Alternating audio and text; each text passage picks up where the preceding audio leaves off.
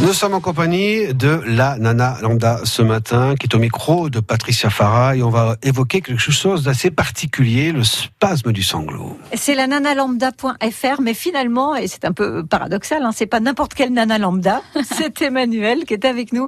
Bonjour Emmanuel. Bonjour Patricia. Emmanuel, euh, notre petite chronique aujourd'hui s'adresse aux parents de jeunes enfants Oui. ou aux grands-parents Ou aux grands-parents. euh, qui de temps en temps euh, Aux gardent. personnes voilà, qui Voilà, gardent qui des, gardent petits. des petits. Euh, ça, on, on- on part sur une expérience personnelle et vous allez nous raconter un petit peu ce qui vous est arrivé et euh, du coup ce sera une info pour euh, pour nous autres. Voilà. Alors, euh, quand mon fils avait environ un an et demi, euh, on était en train de ranger ses jouets et lui s'amusait à les ressortir. Donc, je l'ai un petit peu disputé. Euh, C'était peut-être la première fois, je me souviens pas. Euh, toujours est-il qu'il est parti derrière mon dos et qu'il s'est écroulé totalement. Et quand je me suis retournée, j'ai cru que j'allais simplement le relever parce qu'il s'était entravé. Et en fait, il était inerte, il avait les lèvres violettes, il était poupée de chiffon, il était euh, dans les vapes complètement. Vous vous avez cru que Ah bah moi j'ai cru qu'il était mort. Ouais. J'ai cru qu'il était mort. Euh, j'ai fait quelque chose qu'il ne faudrait pas faire.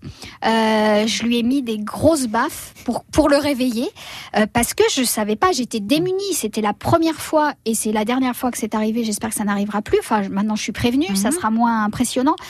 Euh, j'ai appelé les pompiers qui sont arrivés assez rapidement. Mon fils, entre-temps, avait repris connaissance. Et en fait, il s'avère que ça s'appelle le spasme du sanglot. alors, Alors- ça vous l'avez appris par euh, par par les pompiers, par euh, le l'hôpital Non, personne ne m'a parlé Ah. du spasme du sanglot. On lui a fait plein d'examens quand on est arrivé à l'hôpital. On lui a fait un Mhm. encéphalogramme, un électrocardiogramme pour voir si ça pouvait pas être de l'épilepsie ou Mhm. ce genre de choses. Finalement, c'est mon mon Médecin. mon médecin généraliste chez qui je suis allée une semaine après pour euh, pour contrôler si tout Mhm. allait bien, qui m'a parlé du spasme du sanglot. Euh, concrètement, c'est euh, l'enfant quand il est très énervé, quand il a peur ou quand il se passe quelque chose de, De fort. de fort, voilà. Euh, il ne contient plus ses émotions.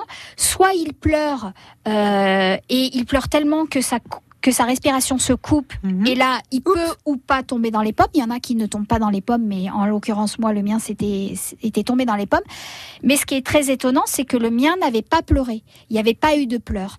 Et ça s'appelle la forme blanche du spasme du sanglot. D'accord, C'est-à-dire que c'est un spasme du sanglot sans sanglot. d'accord. Voilà. Euh, c'est très très très impressionnant. Je tiens à vous prévenir si ça vous arrive, c'est vous avez l'impression que votre enfant est mort, Ouais. vraiment. Mais par contre, et, et c'est aussi le, le but de cette chronique aujourd'hui, vous êtes là aussi pour prévenir que ça n'est pas grave pour le C'est coup. pas grave, c'est pas dangereux.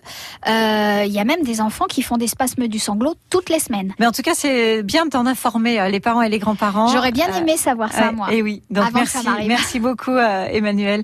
Euh, vous en parlez. euh, J'ai un article vous sur avez le mis un blog. article Ouais. sur le blog, hein, Merci Emmanuel et merci à Patricia Farah. Il est 7h20 les infos.